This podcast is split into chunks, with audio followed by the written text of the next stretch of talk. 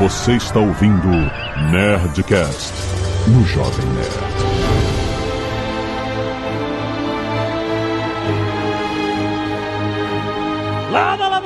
Nerds! Aqui é Alexandre Antônio do Jovem Nerd. Como eu amo passar raiva com Magic. E aí, galera? Sejam muito bem-vindos. Aqui quem fala é a Carolina Moraes, que vocês já conhecem dos vídeos de Magic lá no canal do YouTube. Prazer, gente. Obrigada aí, viu, Alexandre? Olá, eu sou o Elba, do Fazendo Nerdice, e o meu ciático trava toda vez que eu jogo com alguém que é mais novo do que o tempo que eu jogo esse jogo. É horrível isso. Cara. Outro, dia trombei no torneio com uma menina, tava conversando e eu descobri que a mãe dela tem a minha idade. Olha que coisa. Mentira. É isso aí, meu amigo. O tempo é implacável. Pois é. Aqui é a Zagal e eu quero ver nossas propriedades no Magic. Ih! Oh, chamou, chamou, hein? chamou, Chamou. alguém, chamou alguém. Muito bem, nerds, estamos aqui em mais um Nerdcast especialíssimo sobre Magic the Gathering, comemorando 30 anos. É isso? É isso mesmo. 30 anos de Magic. Caraca, essas cartas lá do início devem estar valendo quanto aí? Eu sei que vocês não podem falar disso, mas enfim, deve estar valendo. O coração, gente. Vale é, é valor inestimável. Inestimável, exatamente. o primeiro print desse cara. Olha, que legal. A gente tem muita coisa pra gente. fez o Nerdcast Magic um tempo atrás que eu achei tão legal que teve, primeiro, muita gente que começou a jogar depois de ouvir o Nerdcast e muita gente que voltou a jogar. Teve gente que falou assim: Ó, eu estou voltando a jogar Magic depois de 20 anos parado. Me empolguei e voltei a jogar. E claro, não foi só para o Nerdcast e tal, mas tem tantas ferramentas incríveis para o jogador aprender. O Arena, né? Que você joga, é de graça Uhum. no PC, você joga e tem no- nos mobiles também. É uma ótima ferramenta para aprender. Foi assim que eu aprendi e foi muito legal, cara. Foi assim que eu aprendi a passar raiva também. Eu passei por todas as fases, sabe? O encanto, aí você, mas como é que é possível? Até você, como este cara consegue fazer isso? Esse jogo está quebrado, ele não funciona, odeia este jogo, desinstala o jogo. Não, mas 15 esse, minutos esse é o depois. fenômeno, né? Esse é o fenômeno de todo. É normal, gente. Você Não joga é? as cartas pau falando, eu vou largar isso aqui. Depois você volta e joga, não, peraí, é mó legal. Exato. E aí você volta, não tem jeito, você volta, cara. É impressionante essa curva, esse fenômeno mesmo, como você falou, cara, acontece com todo jogador, é muito maneiro. E eu tô de volta, é claro que eu tô de volta, eu amo o Magic demais. Mas vamos falar, vamos falar disso, vamos falar desses 30 anos, vamos falar de outras propriedades intelectuais aparecendo em Magic, sabe? Tem tanta coisa especial, tanta coisa maneira, cara. O que que vem pela frente? O futuro de Magic na sua vida. É isso, é raiva. E amor, e amor, e amor. Comprar só terreno. É amor e trovão.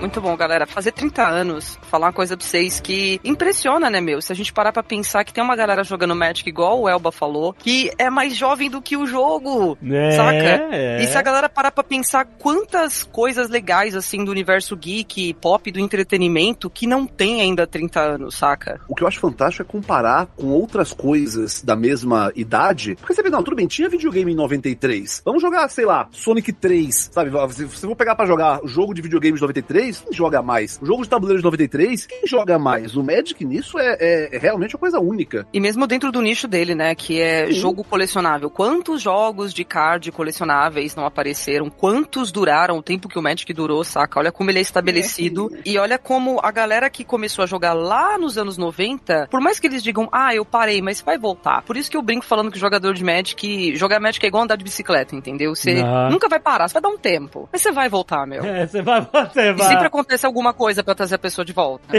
sim, sim. É como um Nerdcast de vez em quando, né? É bom pra trazer a galera de volta também. Aí traz, opa.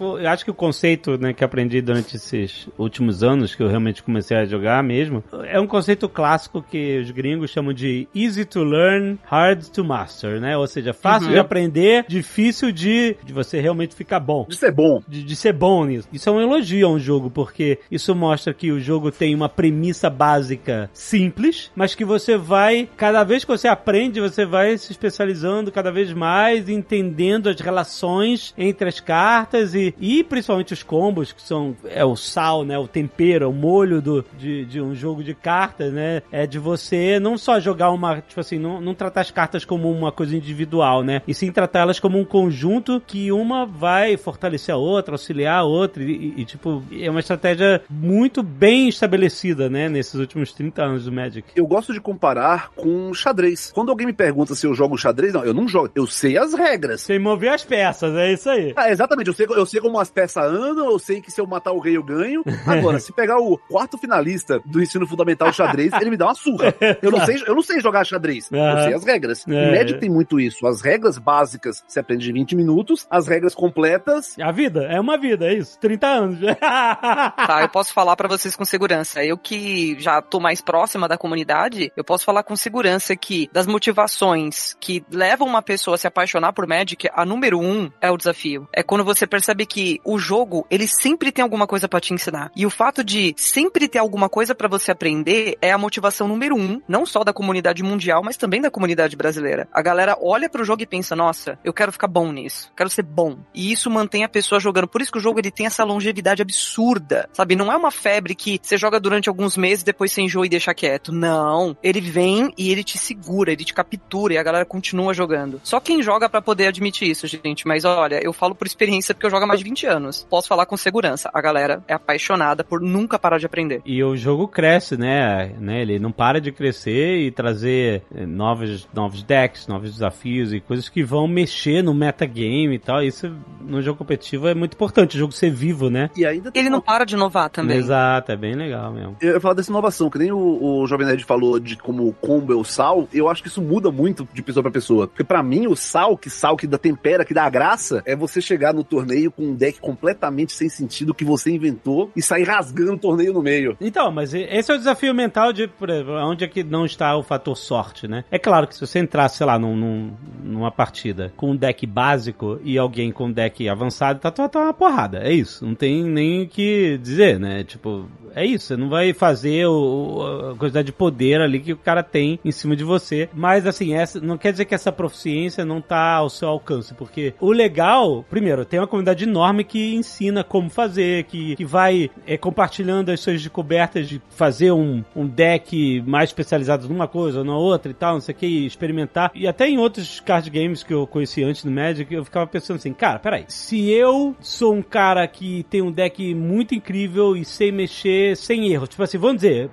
jogadores que não erram. Você pode ser um super proficiente, tá com um deck foda e errar. Tipo assim, ah, puxei uma carta. Ih, tu não podia ter puxado essa carta agora. Essas coisas. Você erra. Beleza, vamos dizer que duas pessoas de nível competitivo não. Essas pessoas não erram. E tô com um deck foda. Aí o que que sobra de critério de desempate? Eu, eu fico pensando, talvez a sorte das cartas apare certas aparecerem na hora certa. Mas na prática a gente vê que não. Na prática, é. o que, que a gente percebe? Vou tentar dar todos os exemplos possíveis aqui, tá, Alexandre? A decisão começa no momento que você escolhe com qual deck você vai jogar. Exato. E isso já é o momento do, nossa, eu escolhi o deck certo para poder participar desse evento. Então existe uma coisa no jogo competitivo muito legal chamada o sideboard, que é uma reserva de cards, que você também monta para responder o seu isso. deck a caso você enfrente um deck que é muito bom contra o seu, por um acaso. É, porque você nunca joga um jogo só num nível de competição. Você joga vários, né? É melhor de três. E dependendo do nível, você não joga só melhor de três, joga melhor de cinco. É verdade, final de. É e em outros campeonatos, a gente tem. É muito doido isso, né? Porque a gente tem a chave dupla. Então você tem a chave principal, quem perde da chave principal cai na chave secundária e tem a chance de voltar para a chave principal de novo. Então, mesmo nos torneios, a galera faz todo o possível para te dar uma chance de você mostrar que você é o melhor, saca? Uma coisa que eu acho muito importante é o fato de que você falou da escolha do deck como é importante. Às vezes, um deck e um sideboard que nesse torneio é muito bom, naquele outro torneio é muito ruim. Você uhum. muda, aí isso é a diferença regional. Você vai para uma loja que o pessoal, que muita gente joga de vermelho nessa loja por motivos de porque sim. Então você vai fazer, vai melhor você jogar. Quem for com um deck que é mais forte contra o vermelho, vai se dar melhor. Aí esse mesmo deck que é forte contra o vermelho, vai jogar em outro torneio, em outra cidade, em outro lugar, que a galera não joga tanto de vermelho, joga mais de azul. E o que é o tal do metagame. Mais... Exatamente. É o seu deck que tá mais fraco agora. Quando eu comecei a aprender, eu tinha, né, eu, eu aprendi na Arena. E a Arena dá lá uns, uns decks pré-montados para você meio que começar a entender as dinâmicas das casas e tal. Aí eu gostei, eu curti um deck mono black lá que a ideia dele é você ficar drenando e matando as cartas do adversário, certo? Tem um monte de cartas que tem o objetivo de simplesmente o cara bota um- uma carta fortuna lá e você pff, matei, matei. Tchau. E você ficar esvaziando a mesa do adversário. E eu achei legal porque isso, né, existem mil outras formas de você, né, ter essa estratégia, deck de controle e tal, você não tá preocupado em eliminar cartas você tá fazendo outra coisa, né, controlando o, o, o board de outras formas e tal. Então, beleza, eu gostei do Mono Black por isso. Ah, eu gosto desse mata-mata, você sente estar sempre no ataque, etc e tal. E é bom que frustra, né, a pessoa vem com uma carta, uma puta, agora você tá pedindo, é, A melhor parte.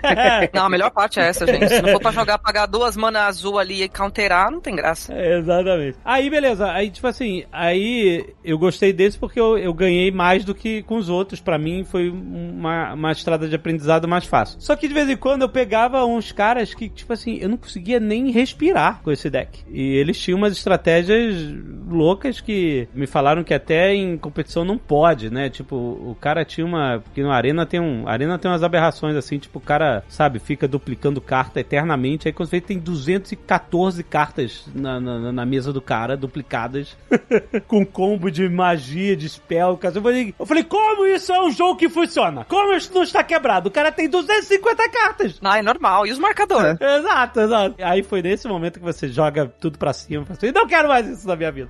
Ah, mas você volta. Você volta, não, você volta. Você sabe que Ah, isso mas- aconteceu comigo, Alexandre, quando eu era novinha, eu era criança, né? Aí eu fui jogar com um menino e ele jogou com esse deck azul, assim, só tinha anulação e tal, foi traumatizante. Só que ao invés de eu pensar, pô, nossa, que traumatizante, não vou mais jogar isso, eu pensei, eu quero o deck que ele tem. Exato. Isso que ele fez comigo, eu vou fazer É, com os outros. isso, ah, lá, é é pessoa. Claramente a educação não foi libertadora aí, hein, Carolina?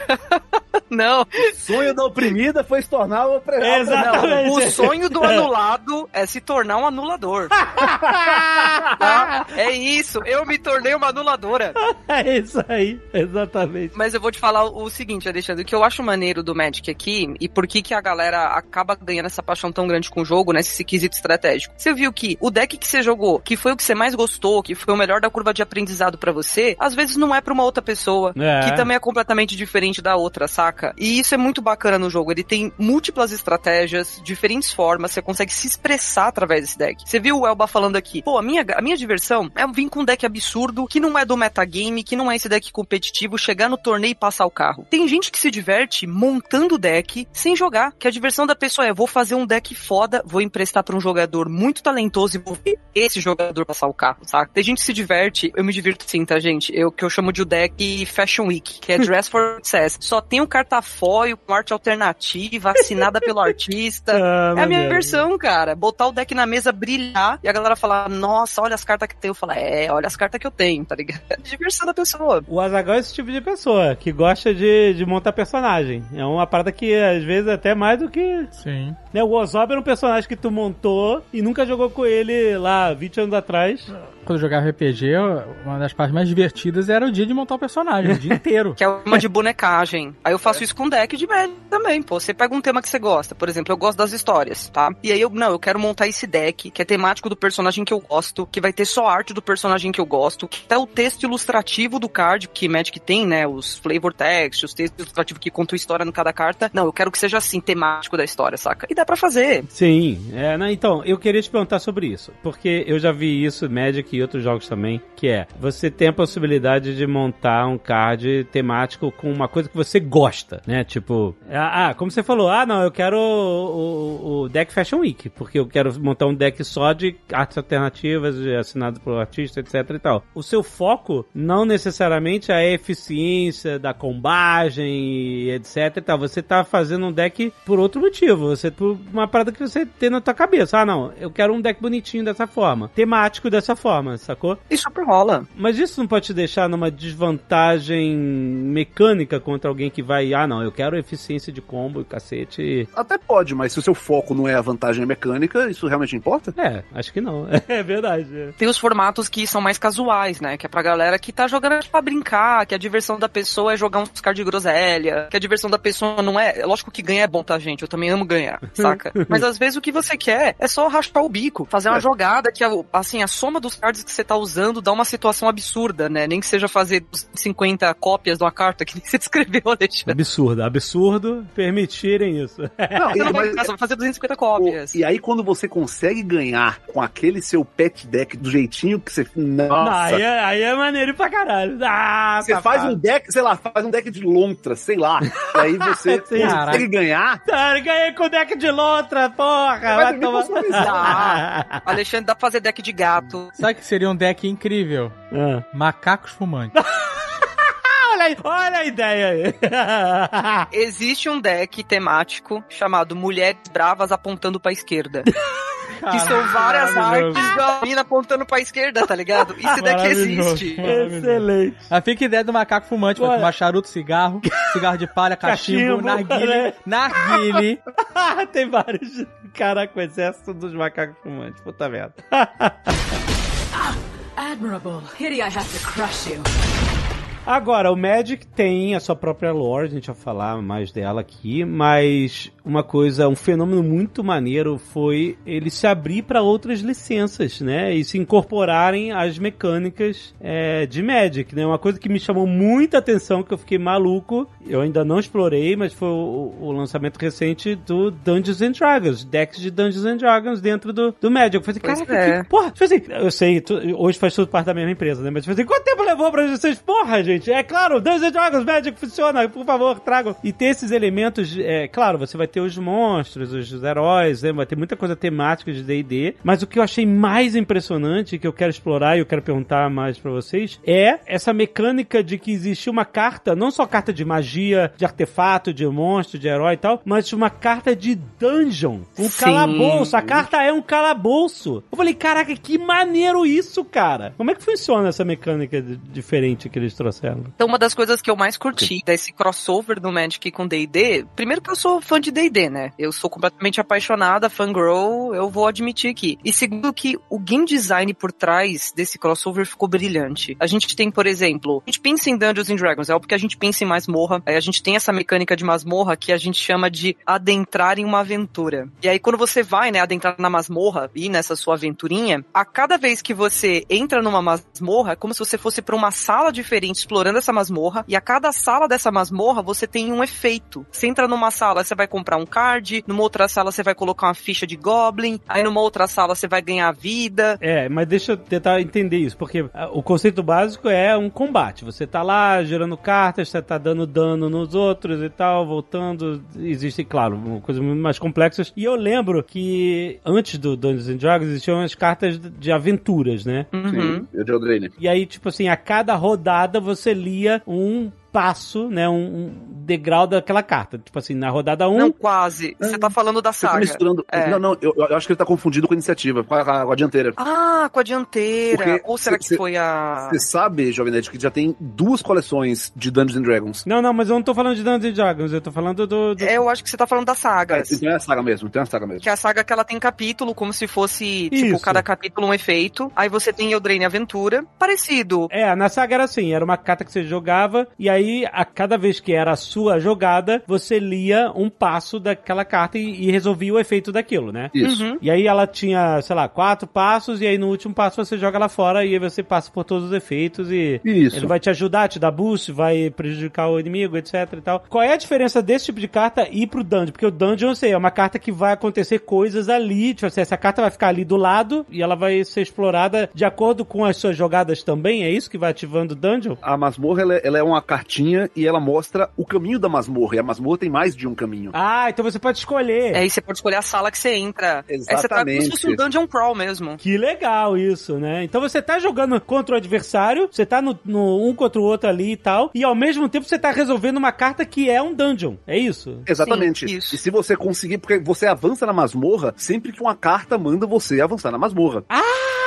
Você não vai por vez, você joga a carta pra avançar na masmorra. É. Que legal isso, hein? E aí, no fim da masmorra, enquanto você tá lutando com seu inimigo, ou seu, suas criaturas estão lá avançando na masmorra. Se você conseguir chegar até o fim da masmorra, no fim da masmorra tem um grande tesouro. Puta, que genial! Que mecânica foda demais isso, cara. Que maneiro. E não para aí não, Alexandre, que você tem na coleção de D&D, qual que é a segunda coisa mais icônica depois do Dungeon Crawl, né, que avança na masmorra? É rolar o D20. E Não. Você tem um monte de mecânica de rolar D20. Tu joga D20? Você joga D20 e com efeitos, se você tira o 20 natural, é sempre o efeito mais extremo da- do card. Caraca, que coisa incrível, cara. Puta, eu não, eu não sabia. Eu tava muito por fora. Isso realmente é uma. Mostra o dinamismo do. E isso funciona com qualquer. Tipo assim, você não pode jogar só deck de Dungeons and Dragons contra deck de Dungeons and Dragons. Você pode jogar contra qualquer deck. Não, não, Não, só pô. pode, como válido em outros formatos. Por exemplo, É. quando a gente lançou a primeira coleção de D&D, cara, você jogava no formato padrão, assim. Na, na misturado moral. com outros cards e tá, tá de boa. Aí vocês precisam de engenheiros da NASA pra resolver esses equilíbrios, cara. Porque depois de 30 anos você introduzir umas mecânicas tão loucas assim, cara, e não quebrar o jogo. Ah, é, é difícil, Ah. Alexandre. É difícil. Como é que eu não vou quebrar o jogo de 30 anos? Vou inventar um negócio novo aqui, mas não posso quebrar o jogo. Cara, que incrível isso. Ah, mas. Meu, pensa que tem duas coisas. De vez o em Magic quando é uma muito bem, quebradinha, né? vai. não, eu É, não, sei. mas pensa que duas coisas que eles fazem bem, que é o game design. A gente tem que reconhecer, tirar o chapéu que o game design do jogo é incrível. Não é à toa que o, o próprio Magic tem muitos clones, né? Vamos falar Sim. que assim, o D&D também tem, mas o Magic tem muitos clones, tá? O paradigma de jogo do Magic, a forma como o Magic é jogado, vários outros card games se inspiram pra entrar no mercado. Claro. Saca? Toda a mesma lógica do E, Magic. e, tecnicamente, todos os outros card games, né? Ele foi o primeiro colecionável. Sim. Se for olhar direitinho. É, a galera, todo mundo tenta ser o que o Magic é. E não só de D&D, né, que eu ia comentar aqui, que a gente falou aqui antes, mas vale a pena comentar. Sabe que agora de dia 7, quando esse podcast for ao ar, já vai ter lançado, o Magic já tá fazendo crossover com outras marcas, né? E a primeira delas é o Warhammer. Aquele jogão de tabuleiro sensacional. A gente tá Warhammer lançando 40K. quatro decks de Warhammer 100% temáticos. E pra quem curte Warhammer, aqui eu não manjo de Warhammer, tá, gente? Aham. Mas a galera falou que o tema tá impecável. Que legal, hein? Que as mecânicas estão impecáveis, que as artes estão impecáveis, assim. Tá, Que pra quem animal. curte o Warhammer, tá E perfeito. aí é, é legal que até as- os reprints de. Por exemplo, todo deck pré-construído de Commander, acho que menos um, quase todos eles têm Sol Ring, por exemplo. Então tem um Sol Ring com arte temática de cada uma das facções de Warhammer 40k que tá no deck. Até os reprints são temáticos. Mas ele oferece alguma mecânica diferente, tipo essa do, dos dungeons lá, do, do deck de Dungeons Dragons, ou como é que funciona? Sim e não. Eles, É. eles têm mecânicas próprias, por exemplo, o deck do- dos tiranídeos tem uma mecânica que as criaturas que custam X, se você pagar 5 ou mais, você compra uma carta quando entra em jogo. Ele tem mecânicas próprias, mas não tem nada que muda completamente o, o funcionamento do jogo. Tipo, não chega a ser tão mind blow quanto o D&D, que trouxe coisas absolutamente novas. O Warhammer é mais... São mecânicas que coexistem no Magic como a gente conhece, só que com um nome novo que faz sentido na lore de Warhammer. De fa- É, sim, ok. Maneiro. Vai sair o War- Warhammer agora dia 7, mas o Warhammer é o primeiro Universe and Beyond que é deck completo. Mas já teve, por exemplo, teve um- uma, uma micro coleção de Street Fighter, de Sim. 5 ou 6 cartas. Que maneiro. Acho que é o Ryu, Ken, Chun-Li, Blanca, Zangief, Honda. Tem, tem Dalsin? Eu acho que tem um card especial que é só o Hadouken. Nossa! É um raio. É o raio, um É o raio que é o Hadouken. Que é um Hadouken. Caraca, que legal, hein? Alguns cards são inéditos, outros são só um reprint. Mas, por exemplo, a Chun-Li, ela tem uma habilidade no Magic que a gente chama de multi-kicker. E a galera ainda fica fazendo, sabe, umas brincadeirinhas de trocadilho com as mecânicas. Que é aquele chutão dela. Exatamente. Exatamente. É, tem uma, uma- uma mecânica no Magic que é desvirar a carta, e o símbolo de desvirar a carta é o, o quarto de lua, né? Então é claro que o Ryu tem uma habilidade que, pra desvirar ele, porque você dá quarto de lua soca. Ah, que maneiro. Ah, legal. Pra quem curte. E não só o Street Fighter, né? Deixa eu ver, todos que já saíram. Já saiu Universes and Beyond do Caverna do Dragão. Olha aí. Já saiu do Stranger Things. Do Stranger Things? Caraca. Do Stranger Things, sim. Caraca, isso eu não Com cards tipo da Eleven, de cada um dos meninos. Aí da Eleven, eu já sei. Da, da Eleven, assim, ela entra, não tem poder nenhum. Aí, sempre assim, começa a série, Eleven, tira o poder da Eleven, aí você deve ter que construir essa porra até ela conseguir a porra do poder dela de volta pra poder resolver tudo. Caraca, eu tô vendo os caras aqui, que maneiro o cara da Eleven, cara. Eu tô até catando aqui também pra poder dar uma olhada. Porque tem uns que são muito maneiros, assim. E as artes, elas são ilustradas, assim, são pintadas e tal. Ao mesmo tempo que é a cara do Magic, é perfeito a forma como retrata cada um dos personagens. Uma parada que eu achei que a Wizards mandou muito bem é que, assim, pode ter jogador que fala, ah, não, mas eu não gosto de Stranger Things, acho esquisito ter uma, uma, uma, um Eleven no meio do jogo, porque, tipo, não assisto, não curto, não se nada pra mim. É. Eu achei que foi uma parada muito bem, muito, muito sacada da Wizards, que eles eles lançam essas cartas de arte diferenciada, com nome diferenciado pros fãs, e aí dá umas duas, três coleções depois, eles lançam uma versão dentro do universo. Tipo, no caso de Stranger Things, por exemplo, saiu em uma versão em, em Innistrad, que é o, o plano de horror gótico, uma versão dos humanos, que ao invés de serem as crianças lutando contra o horror desconhecido, são os humanos de Innistrad lutando contra os horrores espaciais que invadiram o plano. Isso eu achei uma sacada muito bacana, porque você consegue atender tanto a galera que é, nossa, que da hora Stranger Things e tal, quanto você consegue fazer a, a carta disponível pra quem só tá nessa pelo Magic. Cara, aí que Azagal, a carta do Dustin, Friends Forever, que você pode ter dois comandantes se os dois tiverem Friends Forever. Ah. Provavelmente eu sei que é a outra carta que tem Friends Forever. Só pode ser a do Steve. Que maneiro isso, caraca, bro. É bem maneiro. Já teve do Caverna do Dragão também, que eu achei super legal. Caraca. Mas como é que eles chamam em inglês? Que Caverna do Dragão pra eles é Dungeons and Dragons. É só Dungeons and Dragons Cartoon Series. Ah, Cartoon Series. Cartoon Series. Porque tem isso, né? É, né? Porque pra gente, D&D, né? É, Dungeons and Dragons é uma coisa, Caverna do Dragão é outra coisa, é o desenho. Pros gringos é tudo mesmo, Dungeons and Dragons jogo, Dungeons and Dragons desenho. Qual é a diferença? É Cartoon Series, olha aí. E falando, aproveitar aqui pra fazer a ponte pra comentar que continua pros próximos anos, tá, gente? Essas coleções que o pessoal lança especiais, seja o D&D, que é uma coleção fechadinha, bonitinha, seja o Warhammer, que são os decks temáticos, Uhum. ou o Secret Lair, que só saem, assim, edições especiais, a gente vai ter no ano que vem uma coleção inteira temática do Senhor dos Anéis. 100% temática. Nossa. E a galera já pode esperar cards como, sim, Gandalf, como Aragorn, Meu Deus. Gimli. assim, full, impecável. Olha aí, olha aí, você não pode. Você, é, tá cobrando os anões aqui, claro.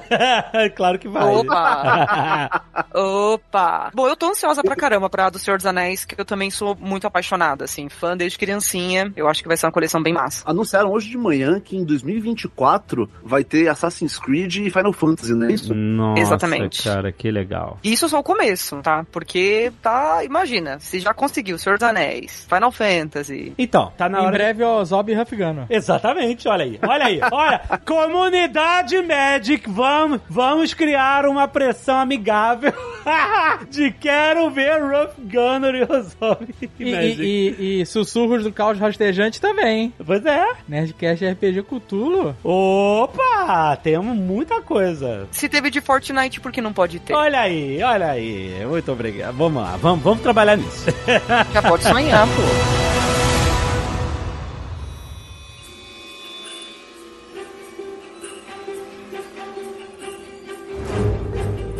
Com esses 30 anos, como a gente fala aqui, não significa nada, mas é um bom número redondo. Números não significam nada, a gente que dá valor é, significado pra eles, né? Mas é maneiro, 30 anos é uma marca incrível. Eu sei que o lore geral do Magic, apesar de a gente ter falado de tantas outras, né, licenças que vêm e se juntam a, né, a família, o lore original do Magic é uma coisa incrível, enorme, profunda, e vocês estão dando bastante destaque, né, pro lore, até atrair a galera nova pra, olha, olha que legal, porque não é só cartinha, é, tem uma história aqui, sabe, tem os personagens, umas situações, eventos e tal, que são muito legais e são originais de, de Magic. Então, como é que tá sendo essa... No começo do jogo, você tá falando do começo dos anos 90, comecinho, comecinho do jogo, Aham, a lore era vendida. Era gibi de Magic e eram livros de Magic. aham. E aí, imagina, se você. Tô falando do começo do- dos anos 90, quando o jogo era novidade. Se você já não conhece o jogo, quem vai comprar pra ler um, um gibi, um livro de uma história que pra mim não significa nada? Uhum. Então é mais ou menos difícil. Era mais ou menos difícil ter acesso a esse material. Ah, mas aí você consegue ler. Mano, em 2022 é uma coisa, em 94, 95 é outra. É claro. Então, muito pouca gente teve acesso a isso. Mesmo hoje em dia, mesmo com a internet, mesmo com tudo, você encontra muito mais resumo ou alguém contando como foi a história do que de fato a história em si. Que, de novo, era, era um livro de tem, tem o quê? 400 páginas, 300 páginas. Agora, em Guerra dos Irmãos, que vai ser a, a próxima coleção, essa Guerra dos Irmãos ela foi o ponto de onde saiu toda a história lá atrás. Que seria a história de dois irmãos arqueólogos que encontram duas pedras mágicas e aí descobrem a existência de magia e a existência de múltiplos planos e a Hum. existência dos Firexianos que querem invadir isso tudo. Legal, você pode, ao invés de correr atrás de um livro de 30 anos atrás, vai, ter agora revisita a isso que encaixar, encaixando em como a história tá pro século XXI, tá ligado? Hoje em dia a lore, ela é publicada no site é, gratuitamente, você vai, vai, na época de lançamento da coleção, vai publicando no site diariamente uma nova página, eu um novo capítulo, mas agora comparando com um livro físico, os capítulos são muito mais curtos. Então você tem uma forma muito mais palatável, acessível da lore, embora, claro, não, não é tão profunda porque a gente tá comparando uma página de internet versus um livro de 400 páginas, mas muito mais fácil de encarar, muito mais, com tradução em mais línguas, com, com tudo. Não, mas, por exemplo, esses irmãos, esse mundo base, né? Eles descobrem, né? Acesso a outros mundos. Esse mundo base é, é- Que tipo de mundo é? Esse Vamos mundo lá. base é Dominária. E- Dominária é um plano, é um, é um mundo ah, perto de três vezes o tamanho da Terra. Foi o mundo em que aconteceram as histórias de Magic entre 93 e nove- 2001. Mas é um mundo medieval fantástico, é isso. Ó, eu vou tentar resumir aqui, Alexandre. Eu vou, vou tentar fazer aqui um entre etapas pra galera que for escutar isso, que não manja da lore entender. É, eu. Magic foi lançado, beleza? E aí, na hora que eles foram lançar o jogo, eles começaram a dar. A, ao invés de pegar coisas genéricas do nosso mundo, eles criaram coisas novas pra não dar a satisfação de IP ninguém. E aí, mesmo na primeira coleção, já existiam, por exemplo, artefatos mágicos que pertenciam a um tal de Urza, um colar que pertencia a um tal de Mishra. Só que conforme as coleções foram lançadas, as primeiras coleções, uma hora a galera parou e pensou, pô, e se a gente der uma profundidade pra isso aqui? A gente criou uns personagens aqui É, porque aqui é Mishra. É, exato, né? é, quem que é esse tal de Urza? E aí criaram uma história, e criaram que não, vai se passar no mundo de alta fantasia, que vai ter todo esse conceito aqui, que não chega a ser bem medieval, mas é um mundo de alta fantasia, e aí começaram a criar histórias ali. Essa é a história. Eu, eu ia falar, eu não digo que é um mundo medieval, porque desde o começo tem coisas tipo engenheiros, artesãos, artífices, é, máquinas de combate. Então tinha, assim, muito artefato mágico, mas tinha muita coisa que era tecnologia e máquina. Não, não chega a ser. É, isso é aquela mistura que tu vê no Warcraft da vida, essas coisas, né? É, ti- tipo isso. Isso, exato. Tipo, não chega a ser aquele medieval, assim, não é. Usando IPs de referência, não é Senhor dos Anéis, saca? Sim, não é Game of Thrones, entendeu? Tem Sim. uma tecnologia ali. E aí, quando eles lançaram essa história, que foi a Guerra dos Irmãos, né? O livro, a Guerra dos Irmãos, foi um momento da história que engajou os fãs pra caramba. A galera pensou, puta, essa história é massa. E ali ela começou a ficar séria no seguinte sentido: eles criaram um arco narrativo de verdade. Em vez de ser só um livro solto com uma historinha, com começo, meio e fim, não. Os livros começaram a contar uma história cronológica mais extensa, saca? Tipo, várias temporadas. E ali, essa, esse ponto inicial da história, né, que o Alba explicou aqui, começa nesse mundo de Dominária. Esses irmãos descobrem que existem outros mundos. E aí que a história começa a expandir. Vai explicar pra quem é leigo, né, o que, que é o multiverso no Magic the Gathering. Diferente do que a gente entende na cultura pop de multiverso Marvel-like, né, que você tem, ah, existe uma história aqui nessa cronologia de tempo nessa HQ. Aí existe a versão do cinema. Não. No Magic o multiverso é vários mundos. Aí imagina que tem um mundo que é esse Dominária, que é essa alta fantasia fantástica com um pouco de tecnologia. Vai ter um outro que é uma pegada horror gótico. Aí vai ter um outro Isso, que tem aham. uma pegada que parece mitologia egípcia, sacou? E aí o que que acontece nessa história? Eles descobrem um grande vilão, que é um grande mal, que é o, o fio condutor dessa história, que são os Firexianos. Se eu puder utilizar na cultura pop o que mais se parecem com os Firexianos, eu vou dizer pra você que é um mix de zumbi com máquina, mas que tem o mesmo flavor, sabe, de cultura pop do Hellraiser. Olha, caraca.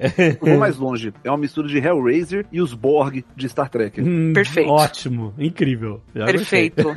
Então imagina que esses irmãos encontram pedras mágicas que abrem um portal extraplanar dimensional para um outro mundo, que é um mundo bizarro, todo tecnológico, com criaturas que não são vivas e que conquistam outros mundos. É Saca? mesmo. Quase que uma pegada Matrix, sei lá, se eu posso dizer assim. Mas que esses Firexianos, eles têm esse jeitão de cenobita, tá? Tanto que alguns, inclusive, na lore do Magic, se chamam cenobitas, tá? E aí, o que que a gente vai ver? Imagina que esses grandes vilões do Magic foram parte da história cronológica do jogo, como o Elba comentou, lá dos anos 90 até 2000 e sempre eles nunca foram derrotados, sacou? Ninguém nunca enfrentou eles de fato, essa super ameaça aí das histórias do Magic. E agora, começando na coleção Dominária, que foi a última que a gente lançou agora em agosto, a gente vai enfrentar eles novamente. E já foi anunciado que as próximas coleções completam esse arco. Então a gente vai ter a Guerra dos Irmãos, a gente vai revisitar a Guerra dos Irmãos. E num resumo aqui, pra quem não manja da história, tem o protagonista dessas histórias, que é um mago chamado Teferi, e ele é um mago do tempo. Então ele vai voltar ao passado e a gente vai poder revisitar as coisas como elas aconteceram naquela época. E a coleção seguinte vai se passar onde é Firexia, é onde é esse, esse mundo mesmo. O da coleção vai ser All Will Be One. Eu não sei como é que vai ser em português. Que os Firexianos têm essa pegada de todo mundo é todo mundo junto, unido. É complexo de explicar. É, né, eles assimilam as pessoas e transformam num hive mind, é isso? É bem Sim. como o Borg. Exatamente. É é bem como os Borgs. Tá? É.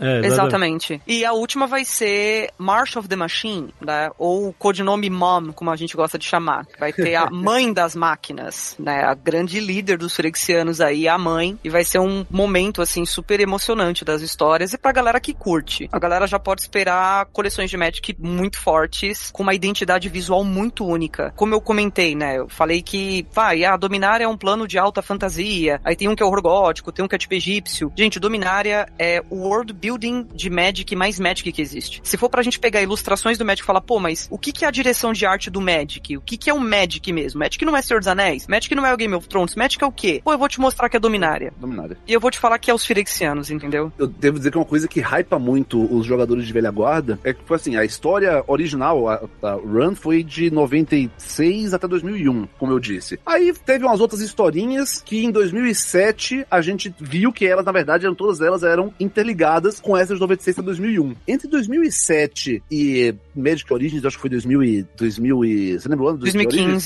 2015. 2015. Em 2007 2015, foi uma parada de, tipo, histórias. Ah, não, vamos ver agora esse mundo que é um mundo que nunca anoitece. Ah, e vamos ver esse outro mundo que é um mundo de metal. Tipo, foram histórias desconexas. E aí, desde 2015, a gente voltou a ter uma continuidade nas histórias. Então, agora que a história tá voltando a pegar esse gancho de volta com os porque em 2001, nós achávamos que os Firexianos tinham sido derrotados. O líder original dos Firexianos era, era chamado de o pai das máquinas. Por isso que a, agora a, a atual líder chamada É a mãe. de mãe das máquinas dá, dá até um. Caraca, ela, ela, ela assumiu o manto de Ogmoth. Pra galera que acompanha a história, eu, eu tô muito no, no hype, tipo, caraca, mano, ok, vamos voltar pra aquelas referências, pra aqueles ganchos, pra aquelas pontas que ficaram. Então tá voltando no, num ciclo. E assim, em 2001, a edição de 2001 foi Apocalipse. Uhum. Os heróis, os mocinhos. Ah, legal, a gente achou que venceu os Firexianos, mas os mocinhos, desculpa o spoiler, pra quem não viu, não leu o livro de 20 anos atrás, morreu todo mundo. Então, e se me então, tipo, permite dizer, ah, eu vou abrir só um parênteses aqui. Pô, mas eu tô jogando Magic agora, comecei agora. Pô, como é que eu vou entender essas coisas lá de 2001, né? Bom, a gente acabou de anunciar uma coleção chamada Dominária Remasterizada, que vai ser lançada no início do ano que vem, que vai ter todos esses cards antigos dessa época gloriosa de Dominária. Ah, olha aí. Então, em poucos meses, a comunidade vai poder ter a chance de jogar com esses cards old school, com a arte desses personagens e tudo mais. como jogador veiaco, eu tô tipo, pô, mó legal porque vai voltar o gancho, vai voltar, terminar a história, terminar as pontas que deixaram e a Wizard está fazendo todo o trabalho de base pra conseguir receber a galera que vai, entre aspas, cair de paraquedas, conseguir acompanhar também. Caraca. Mas assim, deixa eu perguntar uma coisa de super leigo aqui. Você falou, ah, agora a gente vai contar a história dessa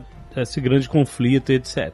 Mas, tipo assim, eu imagino que os, os cards da, da coleção e tal vão vir, cada um, sei lá, com uns personagens que estão envolvidos, com as, as magias, os, enfim, coisas que tem a ver com essas, contar essa história. Mas que depois você vai misturar no seu deck com outras cartas e Sim. etc. E vai Uhum. batalhar com outras pessoas que não necessariamente, assim, na- no jogo que você vai estar jogando ali na mesa, não vai estar contando essa história. As histórias vai, vai estar fragmentadas na- nesses decks. Mas eu te pergunto, existe alguma outra forma de acessar essa história? Quer dizer, Vocês lançam livros ou quadrinhos ou outro tipo de fixação do lore na cultura da galera, da, da comunidade? Ou vai só nos, nos decks e, e nas histórias que estão sendo encontradas entre as cartas? Sai no website, que a galera consegue acompanhar até antes da coleção sair. Em breve, eu acho que é já no final de outubro, já deve começar a sair capítulo por capítulo no site, a galera pode ler assim, for free. Ah, isso é legal. Legal. E aí te dá contexto pra você entender mais do seu deck, né? E você, ah, legal. Exato. Ah, dá um flavor, dá um sabor assim pra você saber tematizar o que você tá usando e tal. Pô, é muito legal isso. Caramba. Exatamente, é, é aquela coisa, tipo, você pega uma. Imagina uma carta que mostra personagem morto, sabe? E aí você vai, tá, tá bom, legal, arte tal, nossa, aqui, uma arte de destrói criatura alvo e mostra um boneco morto. Ok, legal. Só que aí quando você pega e você lê as histórias e você. Aí você começa- consegue reconhecer pela arte quem que é o defunto. Você consegue reconhecer que isso não é Ah, só um, aham. um random morto. Você vê, caraca, essa é a cena que mataram Lord Xander no, na história Legal. de Nova Capena. Caraca, que da hora isso. Ô, Elbi, não para aí, não. Sabe que o, essa é uma das coisas do Magic que eu acho mais legais, tá? A habilidade do card conta também a história. E isso é uma Sim. coisa muito louca. Quando você para pra olhar a descrição, assim, o nome do card, a ilustração, em quais cores, até isso significa alguma coisa. Vou dar um exemplo aqui de um dos cards mais fáceis de explicar. Tem um card chamado Desfazer Angustiado. Ah, a gente tá precisando muito desse Muito.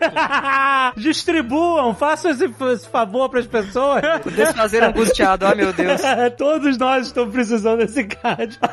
Nosso deck. E aí, na arte, é um Planeswalker, que é o Sorin, que é um vampiro milenar, e ele tá destruindo um anjo chamado Avazin, que ele mesmo criou pra proteger a humanidade. Então ele é um vampiro que protege as pessoas, né? Ele não é um vampiro que mata as pessoas. Só que como é uma criação dele, e essa criação dele enlouqueceu, como ele é forçado a destruí-la, o que que faz o card? Ele destrói, só que o jogador que destrói perde 3 pontos de vida, que é uma forma da mecânica do jogo mostrar como que esse personagem o Sorin se sentiu. E isso tem vários cards de Magic. Então, exatamente. o- A arte é só um, um- um vampiro dando uma magia e um anjo se desfazendo. Aí vai o fato de que o card é branco e preto. porque É preto como um vampiro e branco como anjo, sabe? É- é- são camadas e camadas que, com a medida que você acompanha a lore, você vai acompanhando o jogo e vai. que- são as duas coisas não muito juntas. Você acompanha mecanicamente e acompanha do ponto de vista de história, e você vai destrinchando e percebendo. E, cara, às vezes você pega uma carta que você tem ela há anos e, e faz, uau, agora entendi. Exato. É, é porque a, lo- a lore não tá só no, na arte, no flavor text ali, ele- ela, ela tá na mecânica da carta também, né? Isso que é legal. Tem uns cards até bem elegantes. É nessa hora que a gente percebe que o design do card não é robótico, não é assim um algoritmo que você programa e faz card de Magic pra você. Não, é uma criação até meio, meio artística, sabe? É, é super artesanal, né? Porque você não quer fazer reskin nos cards, né? Ah, não, ok. Isso é exatamente o mesmo efeito da outra, só que esse é outro personagem. Às vezes até acontece, tipo, tem cartas que, por exemplo, raio. Raio é, raio. Tem, tem- já foi impresso 30 vezes. Todas elas, a arte é um raio e a carta da, tipo, é, é muito direto. Então existem algumas cartas que elas têm esse design genérico que dá pra encaixar em qualquer lugar. E tem outras cartas que você vai ter, pra dar um exemplo clássico, Jardim de Jetmir. Quem- o, o que é um Jetmir? Não, Jetmir é um, um senhor do crime do plano de Nova Capena, que foi dominado pelos demônios. Tá bom, então a carta mostra literalmente o jardim do palácio, da cobertura dele. Não dá pra simplesmente reimprimir isso em outra coleção e meter o louco, sabe? É, ela tá inserida num contexto. Nossa, eu ia falar aqui de um exemplo aqui, que é um dos meus favoritos. É um card chamado Ring de Boxe. Nossa, E é. Esse card é muito bom. E aí, toda vez que uma criatura sua entra no campo de batalha, ela luta contra até uma outra criatura que você não controla, mas que tem o mesmo valor de mana. Olha o brilhantismo da galera em simular essa sensação de entrar uma criatura no ringue de boxe, lutar contra outra, mas só com o mesmo custo de mana, por quê? Porque aquela ideia do peso. Ah, tem que ser a mesma categoria, né? Exatamente. Exato. Faz sentido a criatura que custa um lutar com a que custa cinco. Não tem como, é. Sim, não tem como, é. É isso que a gente fala aqui. Se você para pra prestar atenção no design, você vê que ele é muito sofisticado. Não é muito maneiro mesmo. É complicado. É MIT pra cima pra desenvolver isso. Admirable. Pity I have to crush you.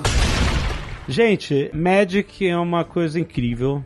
Vai por mim. Quando você entra, você vai amar. Aí você vai ter que. Você sabe as fases, né? Aí você vai odiar. Você vai jogar tudo pra cima. Você fala que você não precisa disso na sua vida. Mas você volta depois. Isso é normal. É normal. Ah, o pessoal de Magic não tem medo de falar disso, porque isso faz parte da cultura da comunidade. Todo mundo aceita essa progressão. Mas é. Então, e, e acho tipo assim, claro, você pode testar é, com o Arena, que tem pra PC, mobile de graça, e, e é, uma, é uma porta de entrada incrível, porque, né, tem uma sequência de tutorial pra quem não sabe nada, nada, nada, né? Você vai pegar os decks bem básicos e vai, ó, vai te ensinar toda a mecânica de terreno, né? Você usa o terreno primeiro pra você conseguir poder, pra você puxar as outras cartas e tal. Super, super fácil de entender. E, só que o Magic é, raizão é o card game físico, né? É o card game que você tá participando na mesa com outra pessoa, porque não é só a carta, não é só jogar, é o evento. Que nem jogar RPG. É você, não é só você tá jogando, é você tá com os amigos, você tá rindo, é, se divertindo, né? Tendo, né, uma interação social. Isso faz parte de todo o evento, né? E, enfim, com a pandemia, eu imagino que, né, muita gente passou a jogar muito no Arena. E eu vi muita gente jogando com webcam. Eu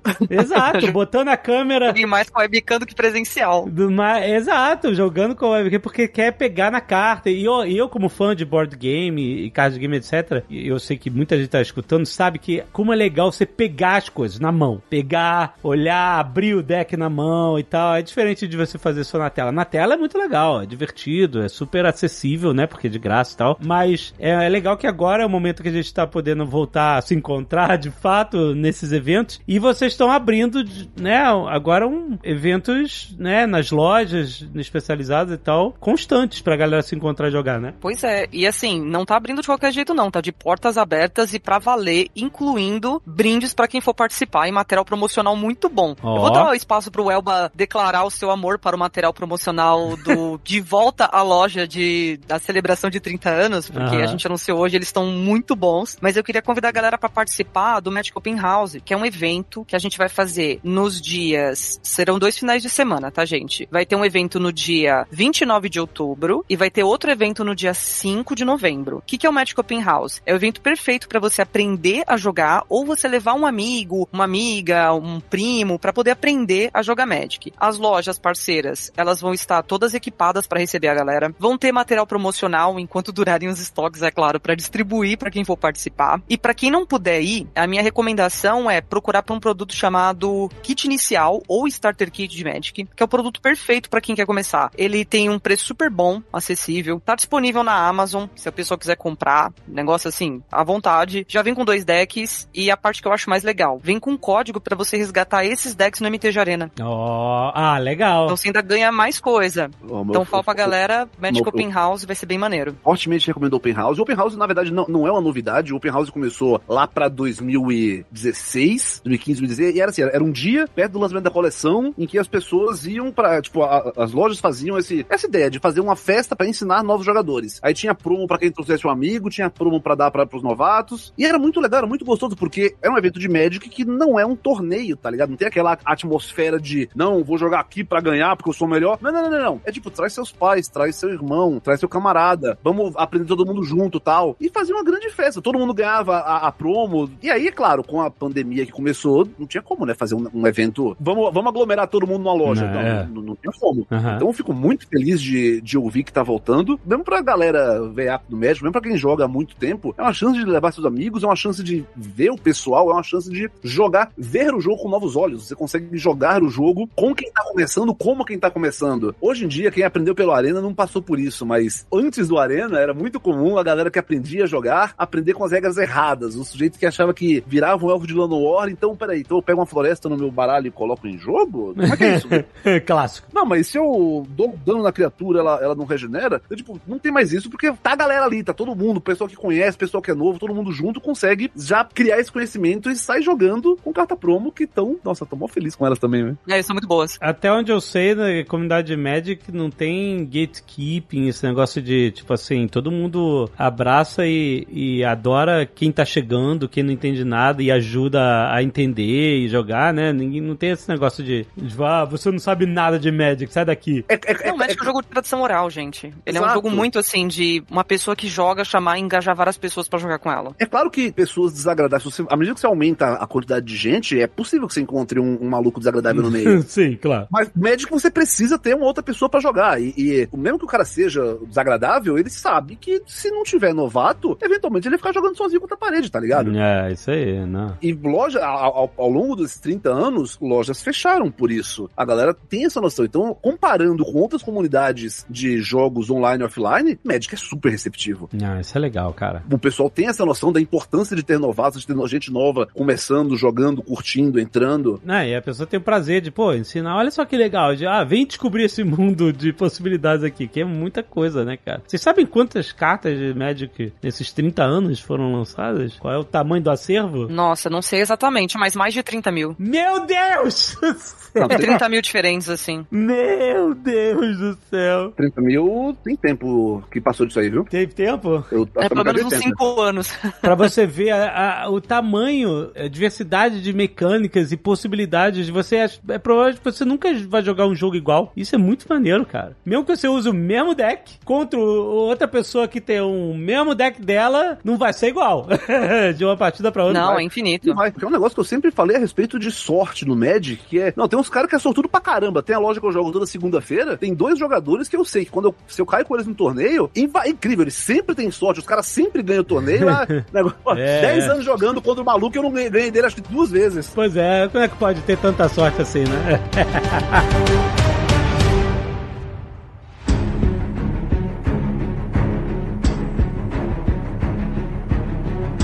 Então, olha só, pra você ver onde é que você pode jogar, onde é que você pode participar do Magic Open House, tem link aí no post, né? Tem o Store Locator, né? No site oficial, mostra as lojas que são afiliadas e tal, onde vão rolar os eventos. E fica de olho, se estiver perto aí da tua casa, vai, porque é muito legal. Mesmo que você não tenha nada no, de Magic, então não tem um deck, não tem uma carta, né? vai lá, cara, vai conhecer porque vai ser muito legal, você vai ser bem recebido, a comunidade é super receptiva. E, sabe, vai fazer novos amigos, é muito legal, com certeza. amigos de Magic são amigos friends forever. Vou concordar, são mesmo, gente. Que, nossa, como a gente tem amigo que joga Magic desde os anos 90. Exato. A pessoa que joga Magic e aí conhece uma pessoa, aí de repente ela bota a mochila, essa pessoa bota a mochila em cima da mesa, aí ela vê assim, abre a mochila e ela vê, sei lá, qualquer parada de Magic, aí ela já sabe que ela tem uma ligação. É tipo assim, olha, eu nem te conheço, mas a gente tem uma ligação. não é? Eu não vou usar porque isso é verdade, Alexandre. Não é? Não fala é? real.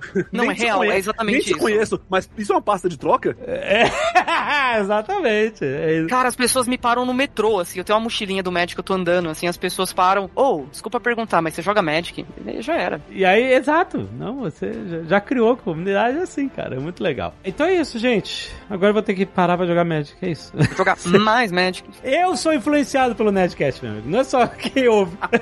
eu tenho que parar agora. Hoje, vou jogar hoje. Eu não ia jogar hoje, mas eu tenho que jogar hoje agora. Fazer o quê?